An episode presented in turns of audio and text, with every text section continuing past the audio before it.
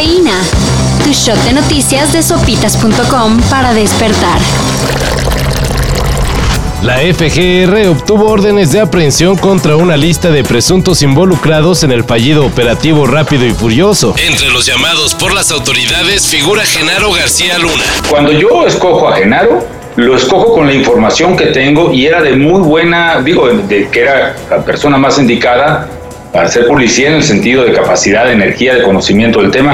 Según las investigaciones, el titular de seguridad en épocas de Felipe Calderón habría tenido que ver en el tráfico ilegal de más de 2.000 armas de Estados Unidos a México. Lo mismo que Luis Cárdenas Palomino, otro exfuncionario del sexenio de Calderón, y el ex líder del cártel de Sinaloa, Joaquín El Chapo Guzmán.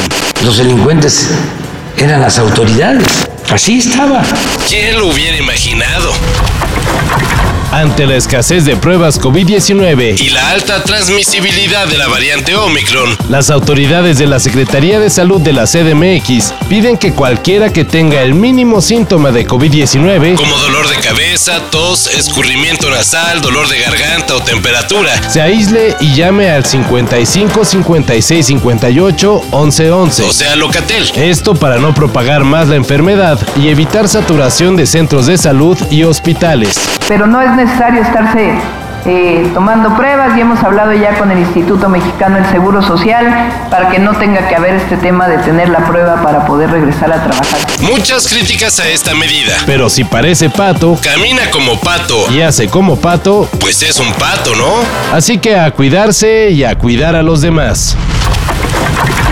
Nevim Nesta Ali Shane O'Connor, hijo de Shane O'Connor, fue encontrado sin vida el fin de semana. El hijo de 17 años de la cantante irlandesa había sido reportado como desaparecido luego de escapar de un centro de salud. Al parecer, él mismo habría acabado con su vida.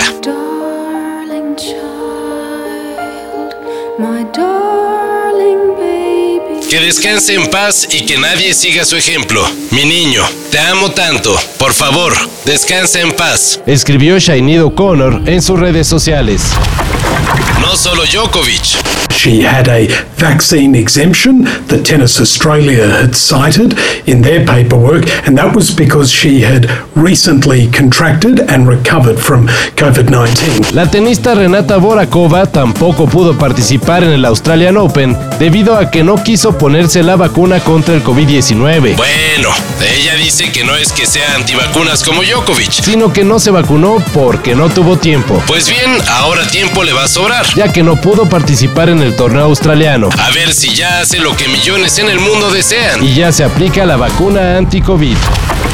A millionaire chicken man? Yeah, he's on the leaderboard of this Bitcoin exchange, BitMEX. He said his watch costs more than a Lambo. How'd he make you lose your family's money? He keeps telling his followers to buy the fucking dip. So I go in with 100x leverage and get liquidated.